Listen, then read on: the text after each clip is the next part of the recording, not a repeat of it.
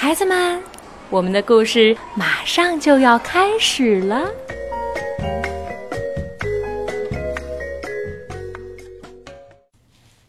小朋友们好，我是小薇阿姨，我今天在福州给你们讲故事。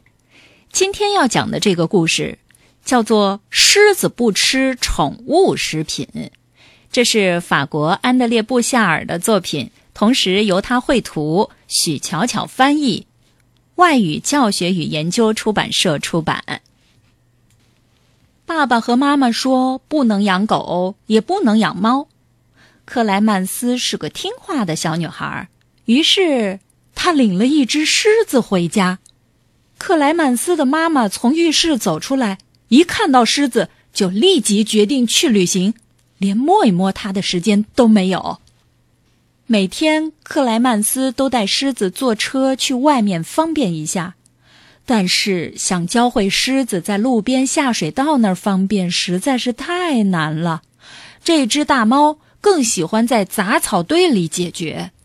狮子在梧桐树干和红绿灯柱上磨完爪子后，会一边散步一边锻炼身体。当然，他是通过追逐别人来锻炼身体，不需要花钱买罐头或其他宠物食品。狮子自己会找食物，他会到肉店去购物。肉店老板是个慷慨又客气的男人，他任由狮子挑选店里的肉，却不要一分钱。大家可以想象，这个肉店的老板早就吓晕了。像肉店老板一样，这个小区的居民对狮子也很客气。当狮子走上公交车时，所有人都站起来给他让座，因为所有人都挤到了公交车的最后面。每天早上，路过的人们都要花时间跟狮子玩耍一番。有的爬到树上，有的抱着柱子，有的爬到红绿灯上。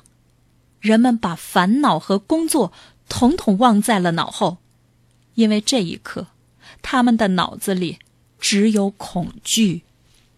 但是，狮子并没有把所有的时间都用在玩耍上，比如，他会抽时间去欣赏音乐。同时，狮子也很负责任，还很遵守礼节，因为它是草原之王。由于礼节的约束，他要去问候暂居地的国王。他尤其不忘去探望克莱曼斯的爸爸。他自从上次踩到狮子的尾巴后，就一直躺在医院里。克莱曼斯的爸爸很感动，他知道。狮子不再为尾巴的事情怨恨他了。和克莱曼斯的小伙伴们一起玩是世界上最美好的事情，除了玩捉迷藏的游戏，因为每次玩完这个游戏，都会少一个小朋友。那些失踪的小朋友的父母来到克莱曼斯家，想找到他们的孩子，但令人失望的是，他们都没有找到。不过，狮子真是个好心理学家，马上就帮他们消除了不安。当然，他们自己也被消除了。继小朋友们之后，小区里的居民也一个个的消失了，真是太奇怪了。这样的话，就没法很多人一起玩捉迷藏的游戏了。于是。克莱曼斯和狮子决定玩一次只有他们俩的捉迷藏游戏。找到克莱曼斯之后，狮子把他当成了一个美味的点心。至于克莱曼斯，他在小朋友们的陪伴下结束了他的一天，因为克莱曼斯终于在狮子的肚子里找到了他们。好，结束了。你们喜欢这个故事吗，孩子们？